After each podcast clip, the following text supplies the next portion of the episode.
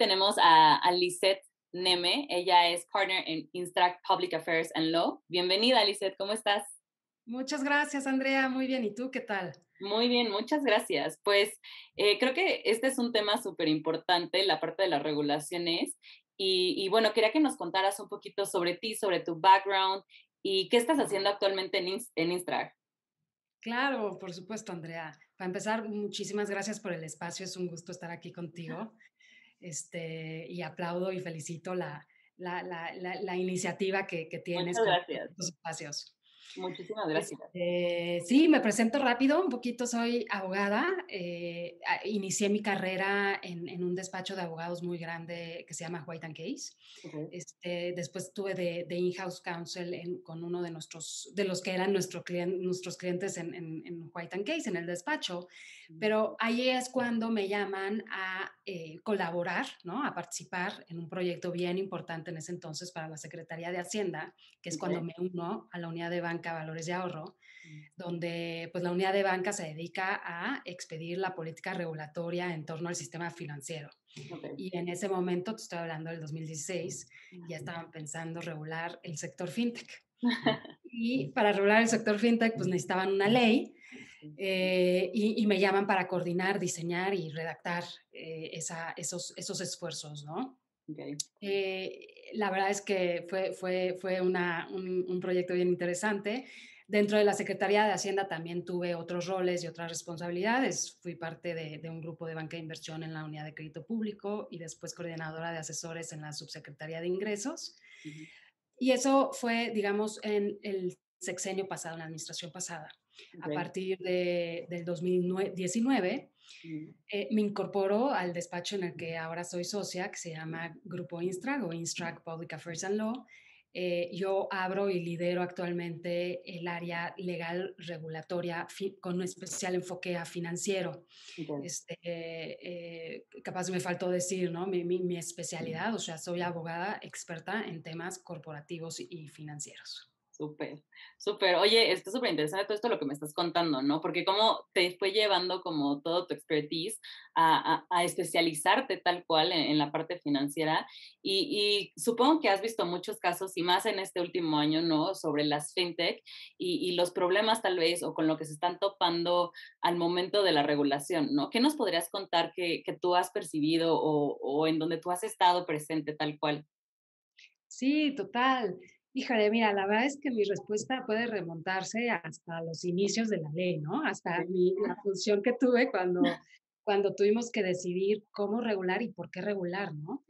Este, y qué regular también, porque a ver, muchos te van a decir, a ver, FinTech es un ecosistema de, creo que en México ya estamos en 500 empresas, ¿no? Representado por 500 empresas. Pero, pero, cada, pero no todas esas empresas, digamos, forman parte del, de la misma eh, de la misma área de fintech, ¿no? O sector, porque hay, hay que entender fintech como que está, eh, eh, digamos, se compone por diferentes sectores. Claro.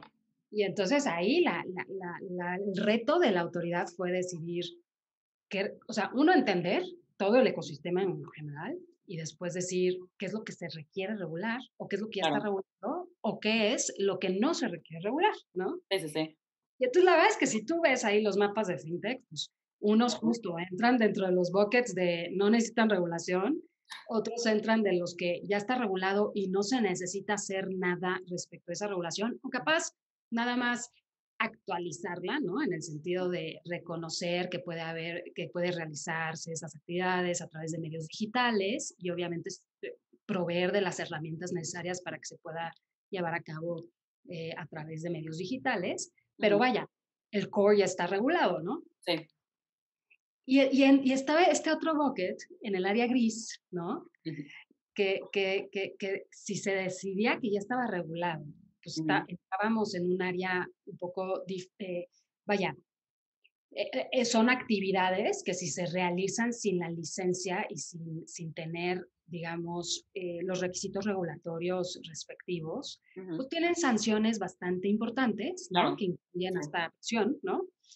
Eh, pero también que si se intentaba, la verdad, si se intentaba encajar en esos modelos tradicionales, pues se creía que tampoco iba a funcionar, ¿no? Y aparte, bien, mucha regulación eh, de, de, otros países, ¿no? Lo que le llamamos los abogados el derecho comparado.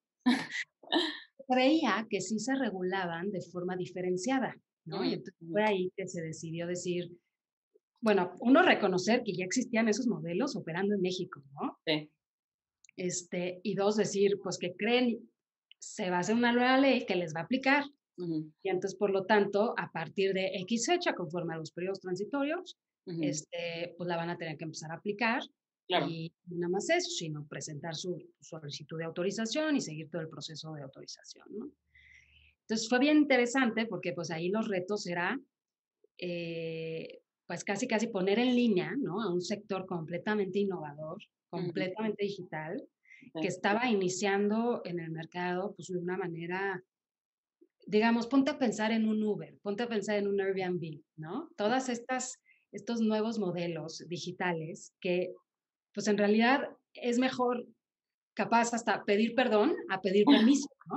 Sí, o sea, Todos estos modelos innovadores, la verdad es que no existirían si no se hubieran arrancado, ¿no? Empezado a operar, entrar al mercado y después ver qué pasa, ¿no? Y, y, eso, pues más bien, es el que está poniendo la pauta, es el, el, mismo privado, ¿no? La misma empresa, el mismo comercio, y no tanto la regulación o un regulador, más bien, que en su cabeza pues es evitar riesgos, ¿no? Claro. por ese mismo reto de evitar riesgos, eh, pues muchas veces se, se, se, perjudica el desarrollo de la innovación, ¿no? Y más en el sector financiero, a ver, en el sector financiero estamos hablando del dinero de la gente. Claro, hay más riesgo. Hay mucho más riesgo, los reguladores financieros son mucho más adversos al riesgo, lo, último que quieren es tener una, una, manifestación afuera que porque pues, desapareció la entidad, se robó todo su dinero y ahora quién les va a responder, ¿no? Este, eh, y, y, la verdad es que es bien delicado. Entonces, desde ahí fue, entendamos el, eh, los modelos de negocio. Entendamos los modelos de negocio, los pain points, cómo les afectaría esa regulación y también poner muy en claro, pues, qué, qué, balance, ¿no? Qué principios, literal, se tenían que velar como autoridad. Sí, claro, se quería este, fomentar la inclusión financiera, se quería fomentar la innovación, fomentar la competencia, todo eso sí, ¿no? Pero por el otro lado, tenías que cuidar al consumidor, entonces establecer salvaguardas respectivas para cuidar al consumidor, tenías que este, identificar, por ejemplo, los riesgos y qué regulaciones aplicaba para prevenir fraudes, eh, el lavado de dinero, ¿no? Y todas las actividades ilícitas relacionadas. Tenías que también cuidar la estabilidad financiera. Claro. Imagínate ese, ese, ese tema, ¿no? Es una lucha constante entre cuidar este lado y cuidar este lado, pero pues a fuerza jalas en una y, y, se desbalanza la otra. Sí.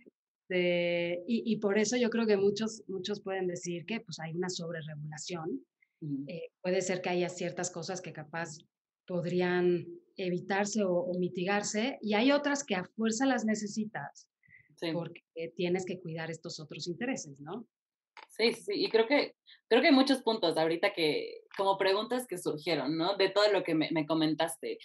La primera es, eh, ¿con base en qué realmente deciden qué sí tiene que ser regulado o qué no? Porque es esto que mencionas, ¿no? Como del ecosistema que está enorme y que está dividido, ¿cómo deciden qué se regula? Creo que esa sería una, una de las preguntas. Y, y la otra que también mencionabas, ¿no? De la parte de los otros países. ¿Crees que en algún momento, no va a ser de un día a otro, pero probablemente, no sé en, en cuánto tiempo, pero que te, lleguemos a tener como leyes tan sólidas como están tal vez en Estados Unidos o mejores? Porque bueno, ahí están súper adelantados. Sí, a ver, mira, yo te diría, del primer tema, lo que siempre se fija la autoridad es el tipo de actividad que se está realizando. ¿no? Okay. Entonces, depende del tipo de actividad. La verdad es que aquí ya nadie está inventando el hilo negro, ¿no? O sea, ya se sabe perfectamente qué tipo de actividades son las que se tienen que regular o ya están reguladas, ¿no?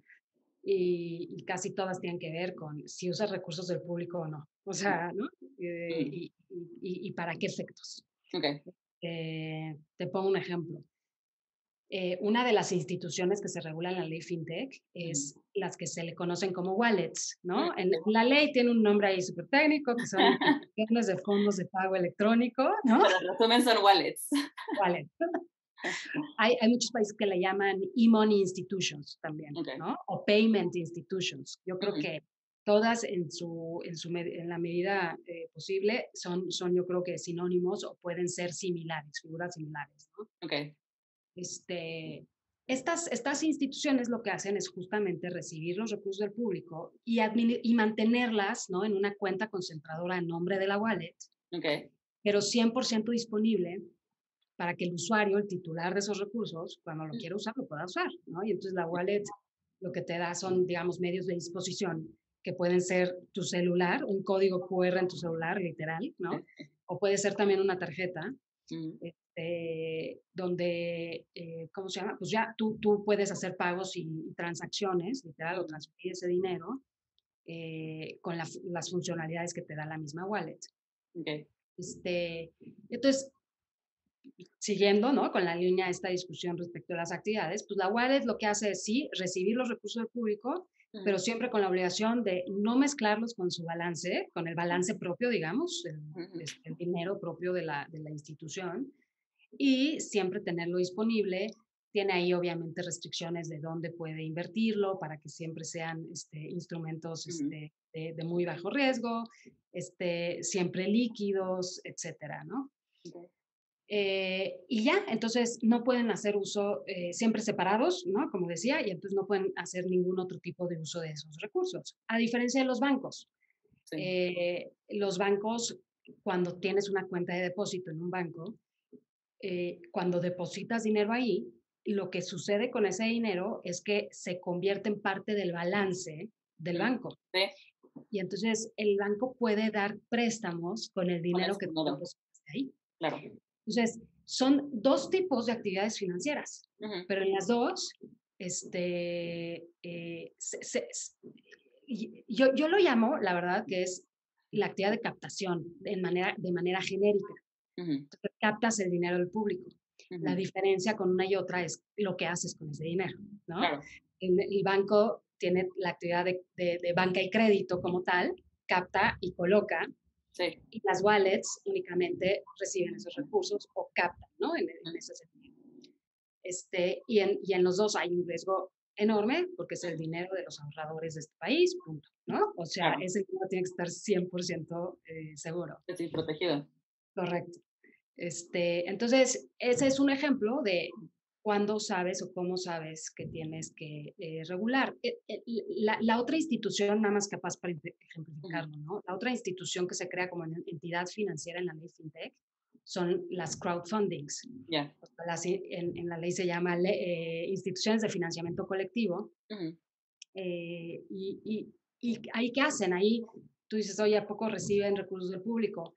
En realidad lo intermedian, ¿no? Muchos modelos, si no es la mayoría, este, o sea, lo que hace el, modelo en general de crowdfunding es conectar a aquellos que requieran recursos o financiamiento, que se les llama solicitantes, con los que quieren invertir en esos proyectos o dar préstamos para realizar esos proyectos, que son los inversionistas. Eh, y lo que hace la institución FinTech, que en este caso estamos hablando de la crowdfunding, lo que hace es tanto intermediar, pero la actividad aquí restringida o regulada es más la oferta de valores, porque lo que se entiende que se realiza a través de la, de la app, la, la plataforma, es que está ofreciendo acciones o deuda, ¿no? O una parte proporcional de un bien a través de una app de manera genérica, general, ¿no? Al público en general. Y esa actividad se llama oferta de valores. Y esa actividad está regulada en la ley de mercado de valores, ¿me explico? Y entonces, este, creo que ya eh, eh, se, puede vislumbrar, ¿no? Que eh, estas dos entidades que te acabo de nombrar, reguladas en la ley FinTech, o optaban por ser un banco o, una casa de bolsa, o se regulaba. se regulaba de una forma diferenciada, ¿no? Claro. Sí, oye, y justo, justo esto, ¿no? Creo que lo que mencionabas, ¿no? De pedir perdón y pedir permiso. Porque creo que pasó mucho y, lo vimos a principios de año, ¿no? Que hubo un cambio justo en la ley. Y entonces era lo que mencionabas, ¿no? De o te regulas o haces estos cambios o no vas a poder operar, ¿no? Vas a tener que buscar una alternativa. Entonces, ¿qué pasa? O sea, supongamos en uno de los escenarios en los que, porque tienen mucha, o sea, como muchos están on hold, ¿no? Están esperando que los autoricen y todo. Entonces, ¿qué podría pasar si no se llegaran a autorizar, pero no por culpa de tal vez las fintech, ¿no? Sino por cómo están manejando los procesos. Porque creo que eso es mucho, ¿no? Que, lo que está pasando también. Sí, la verdad es que existe, o sea, el hecho de decidir que quieren ser una fintech regulada en la ley fintech significa, la verdad, una carga regulatoria importante, ¿no? claro. Yo creo que ese es un takeaway y, y, a todos aquellos que quieran incursionar en el tema y decir, sí, yo me voy por una licencia fintech, pues, pues no, no es, no es nada, no es así como que mañana yo ya tengo el expediente armado, lo presento a la CNBB y me van a autorizar. No, o sea, ya estamos hablando de que vas a tener el carácter de entidad financiera, ¿no? Y ser una entidad financiera bajo el sistema financiero mexicano, o yo creo que ahí sí te puedo decir en cualquier parte del mundo, pues es algo serio, ¿no? Es algo serio que tú tienes que también tomar con mucha seriedad y por lo tanto saber que vas a tener controles que, que, cumplir, que, que implementar, muchas políticas en relación, por ejemplo, con este, eh, temas de infraestructura, la infraestructura tecnológica que vas a tener, los controles de seguridad de la información, este, confidencialidad, conflictos de interés, eh, obviamente un plan de trabajo eh, súper detallado, súper completo, proyecciones financieras igual súper detalladas este, temas, obviamente, manuales de prevención de lavado de dinero y, todo, todos los controles y procedimientos que tienes que tener en torno al onboarding de los clientes, o sea, literal, el KYC, ¿no? De los, de los usuarios que van a querer usar tu plataforma. Este, y, y, y, te estoy hablando de algunos de los requisitos que necesitas para integrar el expediente. Y a partir de integrarlo, muchas veces entre los consultores decimos, es, es, es muy distinto Mm. pasar en la prueba, ¿no? De ya me dieron la licencia porque cumplí con el checklist, si es que así lo quieres ver, ¿no? Cumplí con el checklist, la CNBB me autorizó, este, pero ahora el reto es mantener la licencia. O sea, ¿es más, ¿es más tema eso? Por, vaya, es porque, si, o sea, tienes que probarle a la CNBB y aparte te van a llegar varias visitas de verificación y supervisión que, en realidad estás cumpliendo con lo que dijiste que, vas a eh, que, dijiste que vas a cumplir. Y aparte tienes que estar mandando reportes de muchas, de muchas, o sea, de muchas, muchos temas. Este, y, y, vaya, o sea, es un, es un trabajo ya permanente, ¿no? No es nada más, tengo la autorización y me olvido de la autoridad o me olvido del cumplimiento. no. O sea, no. Es como el seguimiento, ¿no? Que le tienes que dar. Y supongo que también o, no sé, tú dime, tú eres la experta, que va a seguir habiendo cambios, ¿no? Con la ley, o sea, no es como de que se va a quedar y, ya va a ser así, probablemente va a seguir evolucionando o...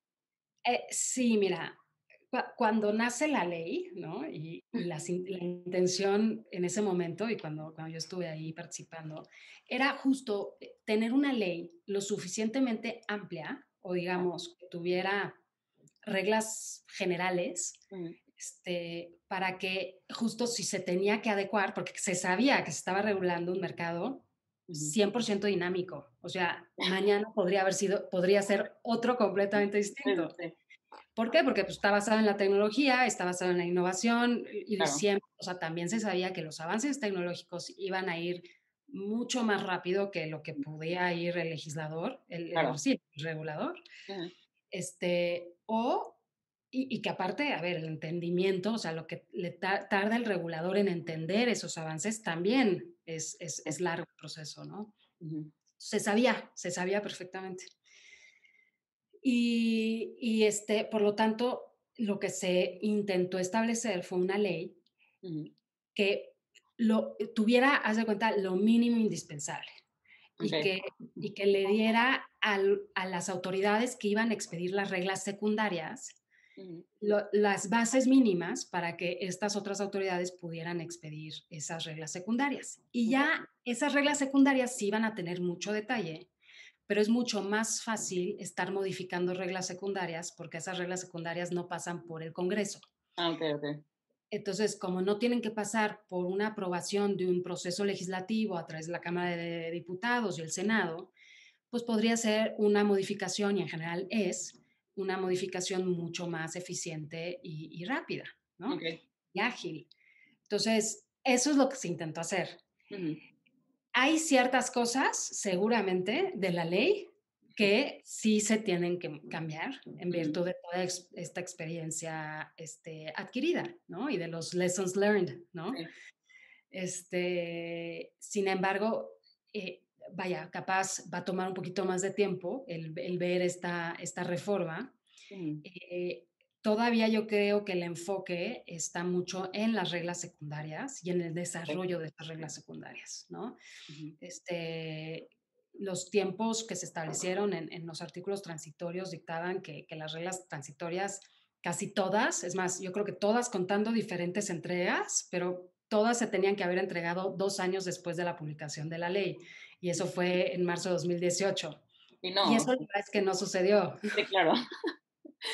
Algunas sí se entregaron a tiempo, otras no unas súper importantes en relación con, con este, seguridad de la información y contratación de terceros para las wallets, se acaban de publicar. Este, eh, y era algo casi vital para que las instituciones supieran cómo, cómo tenían que presentar los documentos en los expedientes de autorización. Pero la verdad es que pues no estaban y, y, esos expedientes se fueron, se fueron integrando de manera básicamente casi casi como por, buenas prácticas, ¿no? O lo que les iba pidiendo la comisión sin tener un fundamento muy claro, que digamos.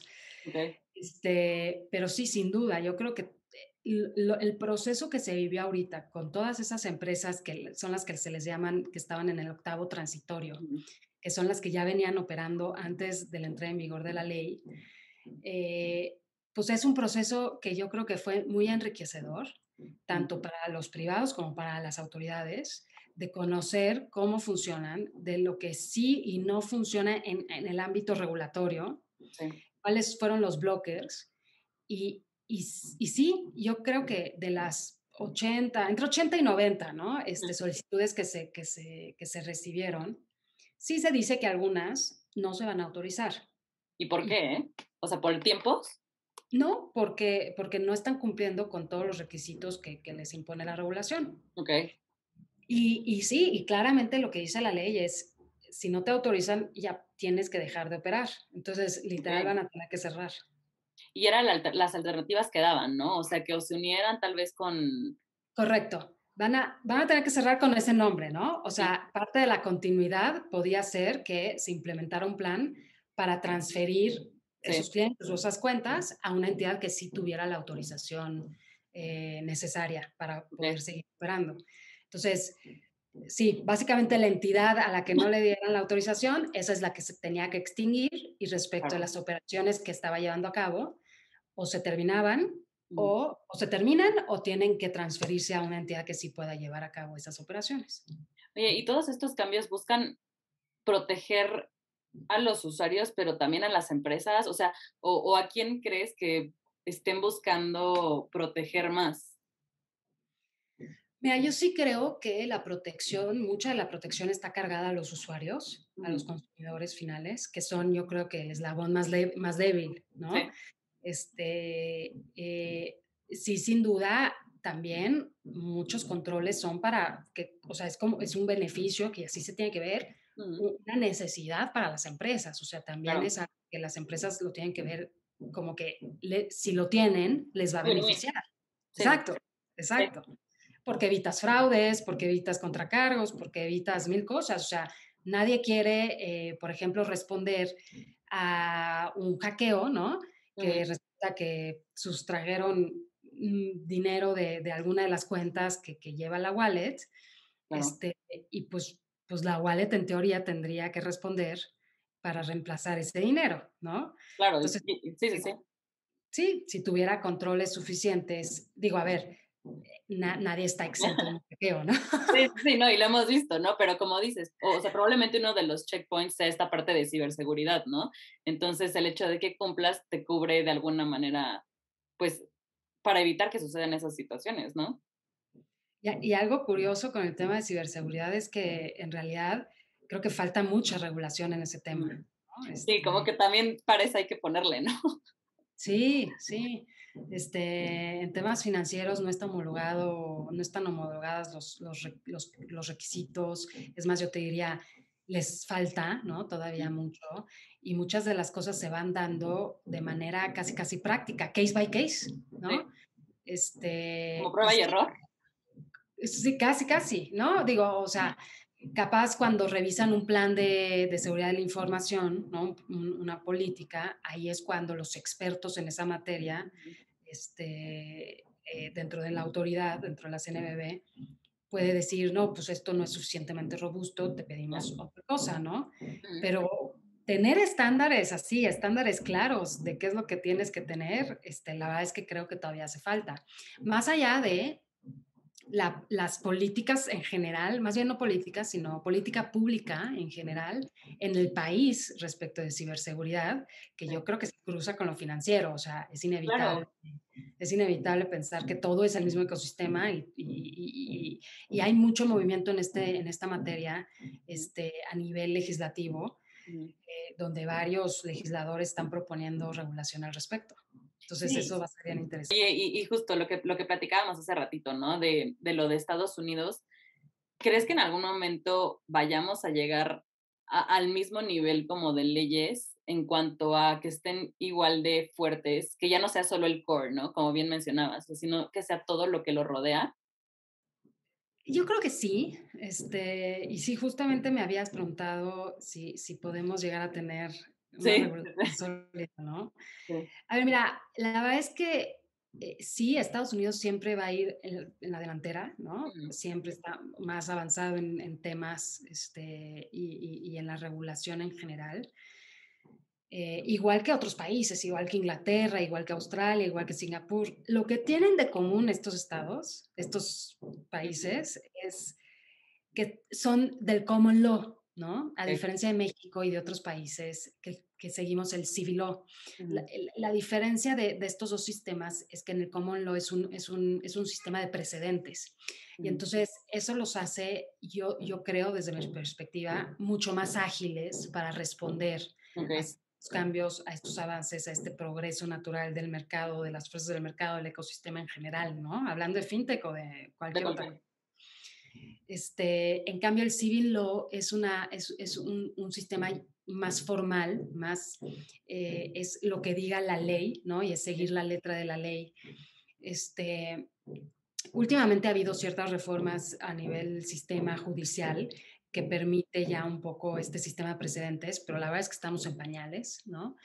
Eh, y, tan en pañales que puedes seguir oyendo que hay jueces que pues medio se les complica la vida si les llegas con un contrato digital, ¿no? ¿Por qué? Este porque no, o sea, no están acostumbrados o... Claro, porque aquí mucha, o sea, nuestra, nuestra formación y nuestra tradición siempre ha sido justo de todo por escrito, eh, expedientes. expedientes enormes, lo, que no esté, lo que no esté en papel no existe, haz de cuenta. Las reformas al Código de Comercio para, para, reconocer los mensajes de datos y las firmas eh, digitales o electrónicas y tal, ya llevan muchos años, pero, pero nuestro sistema y nuestra formación, ¿no? Tarda. Entonces, este, desde ese ejemplo, este, hasta también yo te diría, eh, hay que tener cuidado también con, el sistema de Estados Unidos en materia financiera, porque tengo entendido que ahí este, cada estado, cada estado del país tiene su propia regulación financiera. No es, no es como aquí que nosotros tenemos una regulación que es federal y aplica para todos los estados. Allá tienen una, una, una especie de regulación en la que cada, si, dependiendo en qué estado quieras operar, es las reglas que tienes que seguir y a quien le tienes que pedir esa autorización. Y entonces, este, eh, yo creo que eso aparte dificulta un poquito el tema, ¿no? Lo hace un poco más, más engorroso, pero vaya, sin quitarle también todos los, los, los pros. Sí.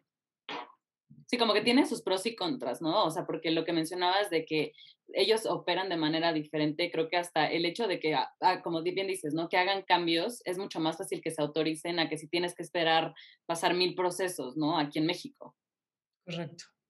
Oye, y, creo que ya, ya como que para cerrar un poco y, después de todo lo que hemos platicado, para las personas que, que, están pensando, que tienen como esta idea de, ok, chance abre una fintech, porque igual y suena muy atractivo, ¿no? Y más este último año, y que piensan que va a ser tal vez un proceso de, no sé, cinco meses, ya sabemos que no es así, no es tan fácil por todo lo que tienes que hacer, pero ¿qué les recomendarías? O sea, que, que esperen que cuando, cuando piensen abrir una, una, una fintech, ¿no? O sea, ¿cuáles son sus expectativas tanto en la parte positiva como negativa del proceso? Pues mira, yo te diría un poquito lo que ya mencionaba, de, es, es un proceso eh, o sea, robusto, ¿no? Va, va, representa el preparar y el, y el definir muchas cosas, eh, que muchas veces hasta puede ser abrumador para alguien que no tiene experiencia en el sector financiero en general, eh, y hasta frustrante, ¿no? El decir, oye, y te voy a poner capaz un ejemplo de, un ejemplo del ejemplo, ¿no? Los accionistas que van a, que, que, van a ser los dueños ¿no? de, de, la, de, la, entidad que está pidiendo la autorización. Este, dependiendo si son personas físicas o morales, es el nivel de complejidad, porque si son personas físicas, la verdad es que pues sí te piden mil cosas, incluidos este, tus declaraciones fiscales, este, y, ¿no? Ante, carta de antecedentes no penales, o sea, varias cosas. Dices, bueno, ya, respecto de mí, y, y, pues lo tengo que dar, porque yo soy la dueña de la fintech y no pasa nada. Pero tienes aquellos esquemas en los que este, no solo es que es una persona moral, este, accionista, ¿no? Sino que aparte de eso hay muchos, muchos este, niveles de, de, accionistas, o sea, es una estructura corporativa compleja y dentro de los cuales te vas a encontrar con que hay VCs, ¿no? O sea, fondos de capital privado eh, invertidos en tu fintech. Y ahí es donde se, se, se, complica muchísimo el tema de identificar a todos estos, porque aparte la regulación te pide identificar hasta el último beneficiario. ¿no? Dentro de toda tu cadena corporativa, ¿no? Y último beneficiario significa hasta la, o sea, hasta que llegues a la última persona física, ¿no? O sea, ya. lo que está involucrada ahí dentro de, de, la bici, ok. Exacto. Y entonces ahí es cuando hay mucha complejidad en torno a recabar estos expedientes individualizados por, por accionista indirecto, en este caso, ¿no? Este, entonces yo, yo, les diría, a ver, sí prepárense para, para un, un, proceso de preparación del expediente, pues bastante importante, donde tienen que estar involucrados, donde no es necesario, más bien no, no, no, es, no es suficiente que tengas a todos los consultores que quieras para que te armen el expediente, no, o sea, el, dueño del negocio, ¿no? Y el dueño de la idea y el dueño del business case va a tener que estar involucrado para tener, hacer, tener, o sea, eh, definir mil cosas mm. y luego ir identificando si, cómo tiene que robustecer sus equipos, ¿no? Este, si va a tener que hacer ciertas contrataciones. Este, y ya después, pues esperar, ¿no? Y, no frustrarse porque el proceso de, de, de autorización bajo, bajo los, los, plazos que establece la ley, en teoría, este, este, esta, este proceso no debería de durar más de siete meses, contando un mes ahí que se, que se cruza, que te da la autoridad para contestar el requerimiento de información, una prevención que siempre te hace, ¿no? Que esa prevención puede ser o muy grande o muy corta, dependiendo que también presentaste de inicio tu expediente, ¿no? Este, eh, pero la verdad es que lo que hemos visto de los procesos que, que ya están en curso es que se han tardado más. Y, y, y, no, no lo juzguemos tan, tan, tan drásticamente. Los plazos se interrumpieron derivado de la contingencia sanitaria. Claro. Entonces hubo ahí ciertos meses que se perdieron. Sí. Eh, pero aún así ya van más de siete meses, ¿no? Entonces, eh, y saber que capaz muchas de estas, eh, o sea, la razón de, que, del retraso mucho es eh, si capaz el expediente sigue sin cumplir con, eso, con algunos requisitos, pero por el otro lado es capaz hacer un examen de autoconciencia y decir, no se están cumpliendo porque, por, por, por digamos, por mal hechos, ¿no? Sí, sí. O porque no se pueden cumplir o porque es un exceso regulatorio, se tiene que modificar la regulación porque es algo que, que, que, que, ni es necesario o no es tan necesario y aparte Imposible. en una carga inmensa para, para, las entidades autorizarse y en realidad es lo que está ocasionando que el, sector no se desarrolle o no progrese o no crezca, ¿no? Porque ahorita capaz, digamos que son 80 entidades por autorizarse, de las cuales ya van como tres o cuatro que están autorizadas. Este, ¿Qué pasa si solo autorizan, no sé, el 60% de todas esas este, entidades, ¿no? Y, y, de verdad hacer un examen de ese 40% por qué no se pudo autorizar, lo que tú bien hace rato. Sí, sí, como los puntos, ¿no? yo creo que, ¿Cómo? Perdón. Como, como los puntos. Sí, yo creo que a partir de eso es donde capaz ya se entenderá mucho mejor o se tendrá más claro si se requiere modificar algo de la regulación, este, porque más bien es tener claro que se quiere impulsar desde la parte de política pública, ¿no? Desde la parte del gobierno. Oye, yo sí que quiero tener más fintechs o no quiero tener más fintechs, ¿no? Así de, sí, sí, sí, definirlo. Si quiero, si quiero seguir fomentando el sector, bueno, qué es lo que tengo que hacer mejor. Y capaz en qué es lo que tengo que hacer mejor es cómo modifico lo existente para, que, para que fluya mejor este, este ecosistema, ¿no? Y haya mayor crecimiento. Sí, porque creo que eso que mencionas también es súper importante, ¿no? Que, ok, te puede decir la ley que no toma más de siete meses, ¿no? Pero sí puede pasar mucho y creo que hemos visto como eh, con bastantes, pues, no sé, fintech tal cual, que les regresan como con ciertas notas sus documentos, ¿no? O sus expedientes de, ok, no sé qué les puede faltar o no sé cuál sea la razón por la cual no, no, no puedan continuar el proceso, pero sí es algo que pasa, ¿no? Que independientemente, cuánto que cumples con todo tu checklist, pero hay algo que no cumple, ¿no? Y que te lo regresen con tu notita, pues te va a llevar que otros tres meses, cuatro meses. Depende de lo que sea, ¿no? Depende del requerimiento que sea, pero sí puede ser que algunas veces no lo tengas tan rápido y entonces también es por eso que se alargan los plazos y en los periodos de autorización, porque la, cuando te regresan esos comentarios no los puedes cumplir a los dos días. Claro. Por lo tanto, pides prórroga para poder cumplirlo, que sí hay un límite en el número de prórrogas y el número de días que te pueden dar. Pero este, aún así, y, y, y más bien, muchas veces se dice, que en estos procesos solo hay un chance de que te hagan comentarios, que es este que, que, a la mitad del periodo te, siempre te van a hacer comentarios y los tienes que subsanar. Este, pero en realidad es que también la autoridad lo que busca es que sí puedas lograr tu autorización. Y entonces, si bien que después de este requerimiento sigue faltando algo, la verdad es que la autoridad sí va a hacer un esfuerzo y, va a ver las formas legales que se, de, de donde se pueda agarrar para que te pueda volver a requerir información y el proceso pueda seguir abierto hasta que tú lo subsanes y al final logres obtener tu autorización. Es por eso que muchas veces también se, se retrasan los procesos. Claro. Oye, Lizeth, y creo que ya con todo esto que platicamos me surge una pregunta muy, muy como personal, ¿no? Hacia ti. ¿Qué, ¿Qué es lo que más te gusta de todo esto? O sea, después de que vemos que es como no un relajo, pero son muchísimas cosas, ¿no? Eh, y que es un trabajo súper pesado, que es eh, algo que se está desarrollando, ¿no? Que está trabajando y que está cambiando, pues, casi, casi mes con mes. ¿Qué es lo que tanto te gusta, no? O sea, ¿por qué decidiste, ok, me voy a financiero 100%? Mira, yo creo que son dos cosas. Este, uno, el haber entendido la perspectiva del regulador, de la autoridad que estaba expidiendo la ley, de la motivación de esa ley, de lo que se quería proteger y por qué se quería proteger. Y hoy que, que pueda ayudar a todas estas empresas con esa perspectiva y decir, mira, la autoridad se va a fijar en esto y esto va a ser bien difícil que te lo permita así o así, ¿no? Este, y, y ayudarles a navegar en este entorno regulatorio este, complicado, ¿no? Y árido, porque es árido.